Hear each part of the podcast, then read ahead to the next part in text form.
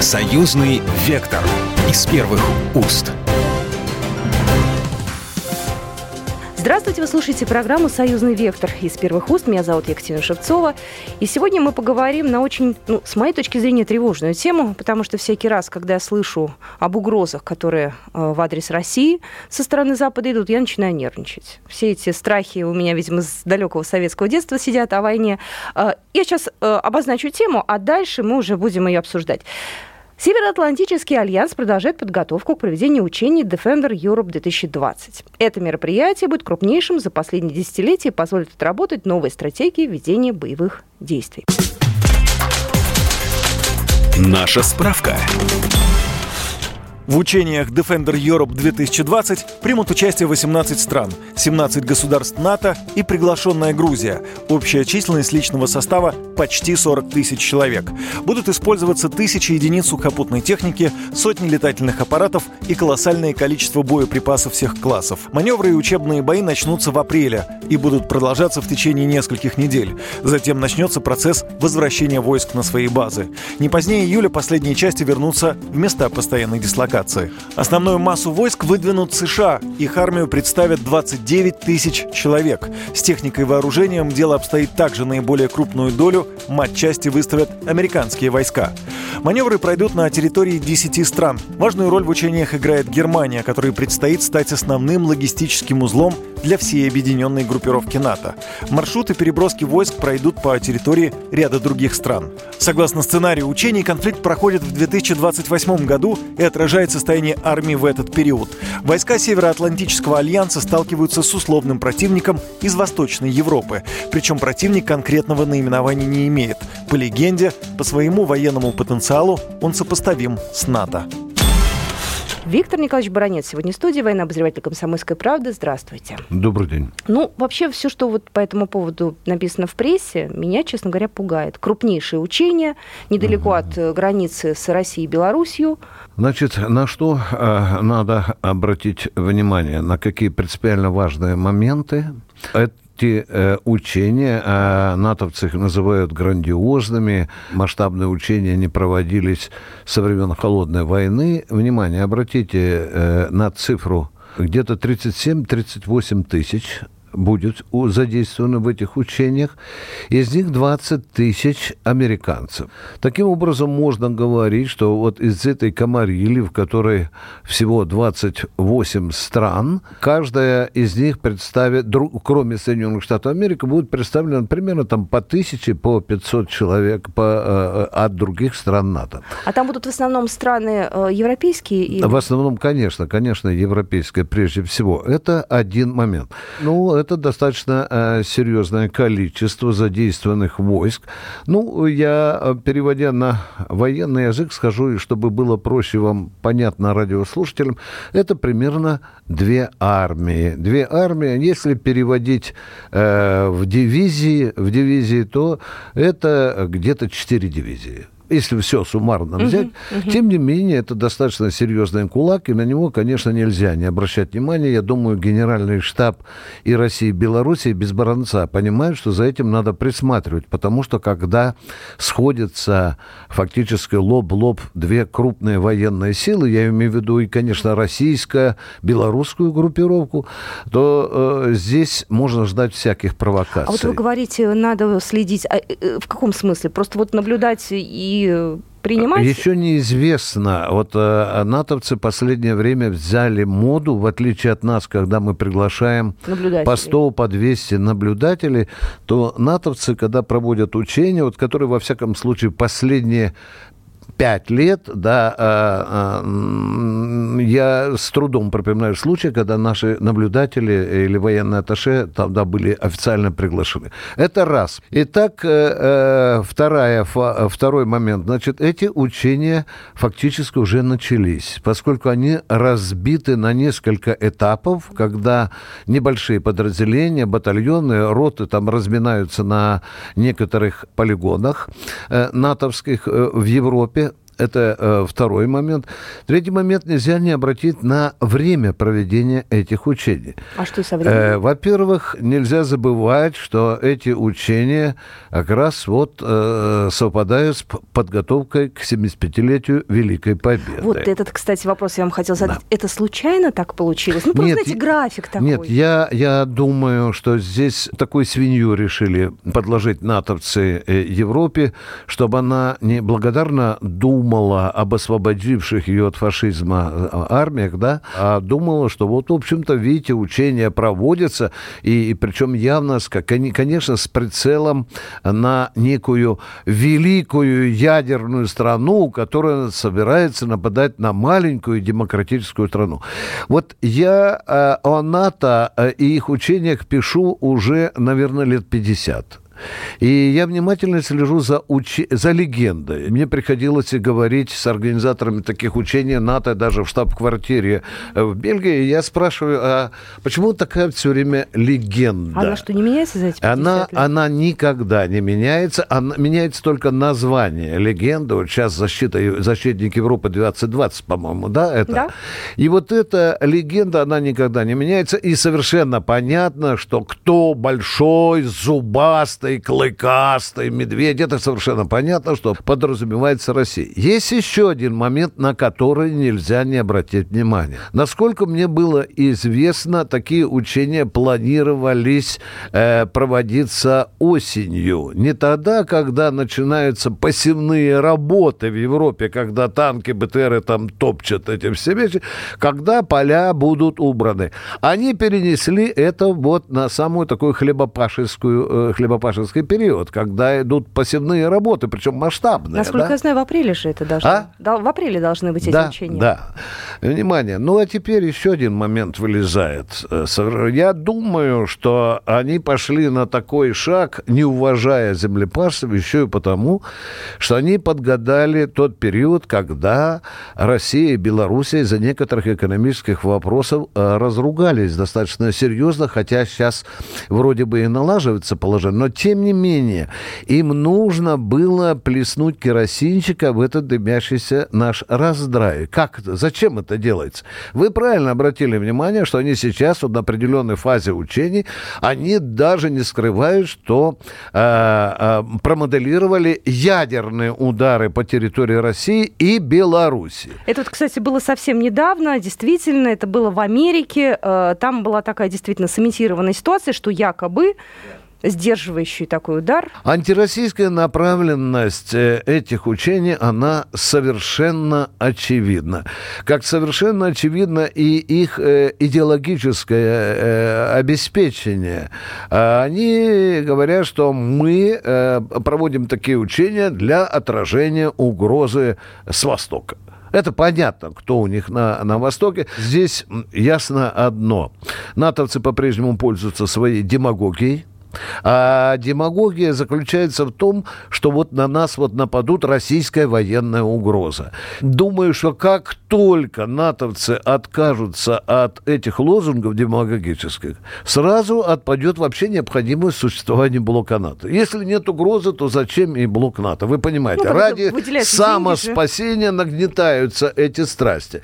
Теперь вы, конечно, меня спросите, а как же будут на это реагировать Россия и Белоруссия, Белоруссия и Россия? Естественно, разведки э, обеих стран внимательнейшим образом наблюдают за ходом учений. А я вот хочу уточнить, это не запрещено, да? То есть это возможно, и эта практика есть? Ну, во-первых, э, разведка наблюдает всегда.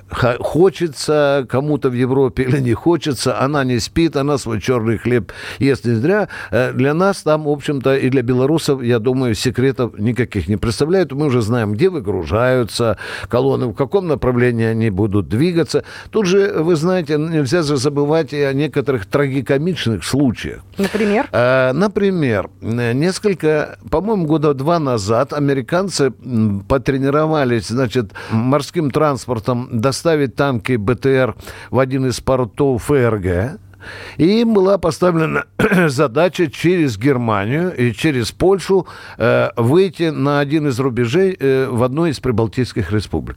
И когда эта броневая кишка потянулась в район э, для дислокации, то стали происходить страшные вещи. Ну, во-первых, тяжелая бронетехника Соединенных Штатов Америки, она крошила вылизанные немецкие автобаны, что привело к колоссальному ущербу, и э, пришлось из общака НАТО правительству ФРГ отвалить серьезную сумму. Но самое смешное заключалось в том, что хваленные э, натовские специалисты не просчитали высоту мостов и их прочность. Танки натовские зачастую своими броневыми башнями сносили пролеты, а если они выходили на какой-то мост, то он разрушался. И они сейчас уже придумали новую обиду, новое обвинение для России. Вот видите, нам надо это продумать, потому что российский танк 72, который весит всего лишь э, 40 тонн, он не такой, как наши там э, 75-тонные. И это надо продумать. Я еще и, и подумал, вот э, в европейских э, странах НАТО 28 тысяч мостов. Вот Ого. интересно... Э, Все разнесут или нет? Э, ведь это же надо продумать движение так, чтобы э, не поломать эти мосты и высчитать мосты, которые выдержат эти тяжеленную натовскую, натовскую технику. Но, в общем-то, это еще дает нам возможность в случае реальной войны мы будем знать, по каким мостам они будут идти, чтобы мы их там встречали достойно, скажем, если начнется заваруха. Вы понимаете. Но я надеюсь, что заваруха не начнется, а мы продолжим нашу программу через пару минут. Союзный вектор из первых уст. Союзный вектор из первых уст. Мы продолжаем программу «Союзный вектор» из первых уст. Меня зовут Екатерина Шевцова, и сегодня у нас в студии Виктор Баранец, военный обозреватель «Комсомольской правды». Виктор Николаевич, ну вот начнутся учения НАТО. Каким образом будет реагировать Россия и будет ли вообще? Конечно, э, прикордонные наши воинские части, и части постоянной боевой готовности, и авиация, и ПВО, и в Беларуси, и, и в России, конечно, будут приведены в повышенную готовность для того, чтобы исключить любую случайность. Главная случайность случайность. Она, конечно, очень маловероятная, что кому-нибудь там сбредет из натовских генералов устроить какой-нибудь провокацию. Вот. Но вы знаете, что у некоторых стран Прибалтики до сих пор территориальная претензия к, к, к России ну, есть. Да? недавно были. Пыталовский район, вы знаете, да, и так далее. При желании провокацию можно придумать, но э, я не думаю, что натовские стратегии такие тупые, чтобы не понимать, с кем они связываются. Ну и теперь мне э, звонят э, иногда братья белорусы и журналисты, и просто обыватели спрашивают, Виктор Николаевич, вот натовцы там продумали продумывают учения, э, планируют удары по Белоруссии, а у нас же э, Белоруссия не ядерная страна, э, как мы будем теперь защищаться? А мы на что Россия Спите спокойно, дорогие братья э, белорусы, потому что в случае реальной войны каждый клочок белорусской земли будет защищаться абсолютно так же, как и любой клочок земли русской. Поскольку у нас есть обязательства, у нас есть совместная доктрина. А еще у нас есть совместные учения, о которых мы сейчас расскажем в нашей справке. Наша справка.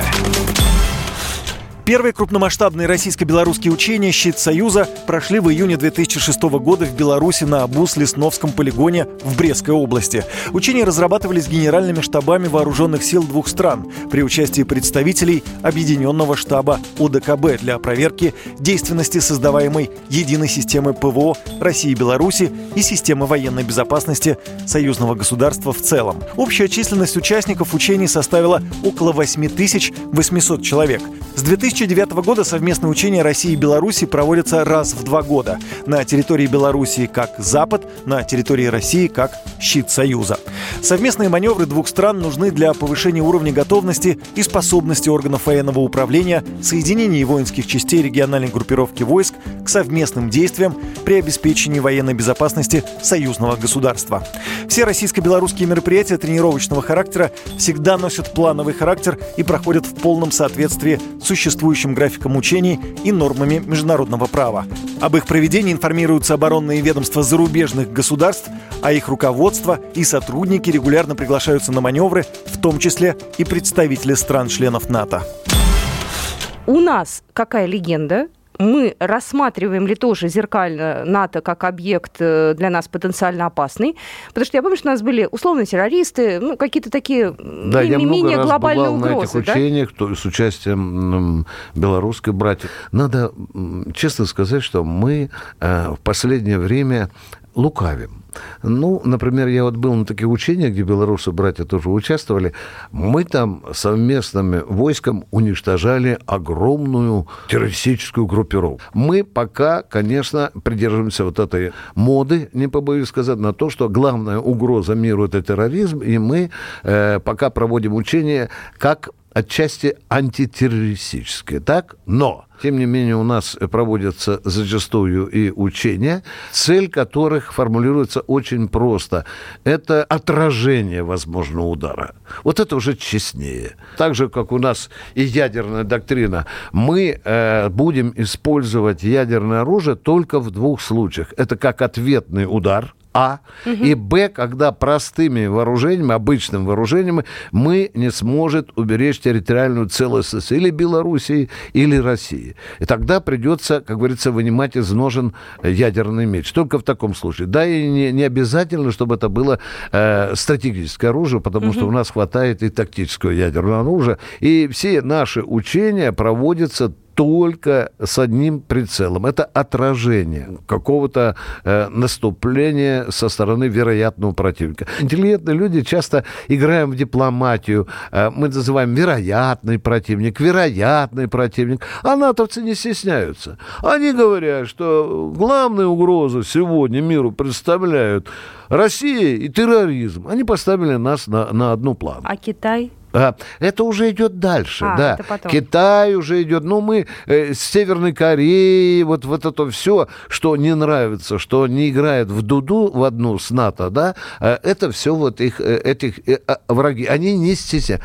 А мы все время их называем то партнерами, понимаете, много лукавства. Врага надо называть врагом. Но, конечно, бывают такие периоды э, из дипломатических соображений, из политических соображений надо выдерживать некую корректность. Но не приедет же, допустим, вот с визитом Путин в Вашингтон и перед многомиллионной публикой э, не скажет же, э, господа американцы, вы наши враги. Да? Он подберет какие-то слова э, дипломатичные о том, что у нас непростые отношения, желательно температуру этих отношений сбивать совместно.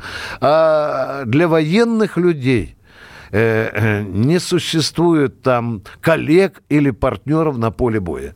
Для военных людей существует конкретный или условный враг. Я помню, что в прошлом году мы активно говорили о таком э, я уж не знаю, как сказать, о форте Трампа. Это когда поляки попросили у них тоже разместить войска НАТО. Помните, говорили об этом достаточно активно. Ну, Трамп тогда как-то очень витиевато от этой темы ушел. Mm-hmm. Вот. вот насколько Польша сейчас будет настаивать э, на каком-то усилении натовских войск на его территории? Это же близко. Хороший вопрос, отвечаю. отвечаю. Для того, чтобы понять э, роль нынешней Польши э, в натовских пассиансах, нужно учитывать один очень серьезный момент. Он связан с тем, что и Берлин, и Париж не скрывают своей мечты создать евроармию. Как только будет создана евроармия за пределами НАТО, мы будем говорить, что, в общем-то, лопнула центровая ось этого блока. И видя и слыша такие заявления, э, которые раздаются из Берлина, из Парижа, НАТО переориентировались на Польшу и теперь пытаются ее превратить в главную антироссийскую овчарку. А Польше только рады. Если Трамп э, э, подарит польскому президенту веник, он будет три недели бегать по Польше и кричать, что Америка с нами.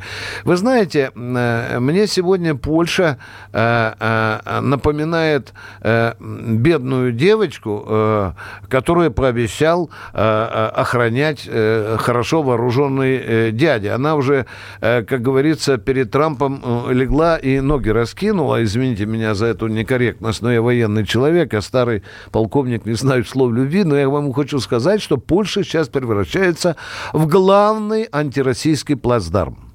Э, Польша не только располагает на своей территории определенные элементы противоракетной обороны, Польша не только согласилась размещать достаточно серьезные воинские контингенты, вы знаете, Форт Трамп там в мечтах, э, Польша обрадовалась, что Соединенные Штаты Америки э, по льготной цене им продают э, американское оружие, и Трамп уже диктует Польше, что она должна побыстрее освобождаться от того оружия, которое Польша получила во время своего э, состояния в Варшавском договоре.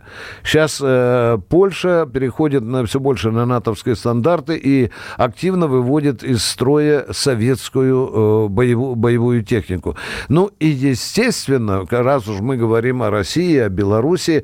Э, фактически сегодня э, натовские танки уже упираются и в российско-белорусские границы. Это опасно. Да, это опасно. Ну, вы понимаете, есть такой закон развития военного дела. Э, когда лоб в лоб сходятся крупные военные силы, то э, вероятность э, э, сначала локального, а потом и крупного вооруженного конфликта, она возрастает. Э, и поляки, конечно, тупо продолжают э, приучать свой народ тому, что Россия вот-вот нападет на Польшу, или эти три карликовых государства, Эстония, Латвия, Литва, они же денно и ночно орут, что им мало защиты. Америка дает им защиту, э, располагает там дежурные авиационные звенья. Э, кстати, еще очень важный момент, на который нельзя обратить внимание, и это очень важно. Э, Америка перед этими учениями, она же пробирует еще один элемент. Она же уже давно НАТО создала, и американская, там другие базы, которые которые уже находятся на территории.